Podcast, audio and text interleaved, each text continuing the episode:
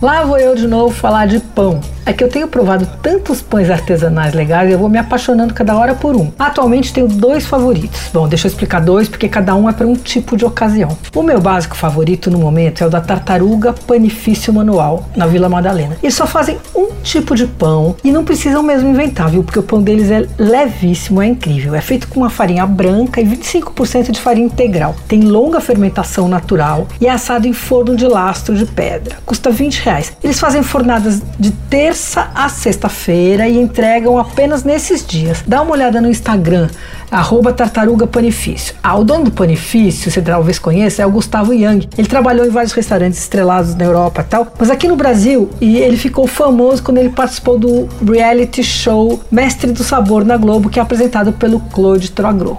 Outro pão delicioso é o da Virginia Oda. Ela é irmã da Carolina Oda, que faz aquelas tortas de morango maravilhosas, a torta da Joaquina. Toda semana a Virginia faz dois pães artesanais e de fermentação natural. Um mais básico e um outro mais incrementado. Na verdade, ela faz pães para vários restaurantes japoneses, mas ela encaixa essas fornadas de pães artesanais para vender por encomenda. O de alecrim e azeitona que eu provei é para devorar num minuto. Verdade, na minha casa comemos o pão da Virgínia e uns queijos e ele virou o jantar e acabou, óbvio, na mesma noite. Custa 22 reais e tem de encomendar pelo Instagram Virginia Oda, tudo junto. Ah, vou aproveitar para falar também de uma focaccia espetacular da Feitil. É orgânica, feita com fermentação natural. A focaccia é coberta por nozes, tomatinhos e gorgonzola. A Fernanda da Feitil faz vários pães, mas se você tiver que escolher um, vá de focaccia. Ela tem Instagram também, é Feitil Entrega.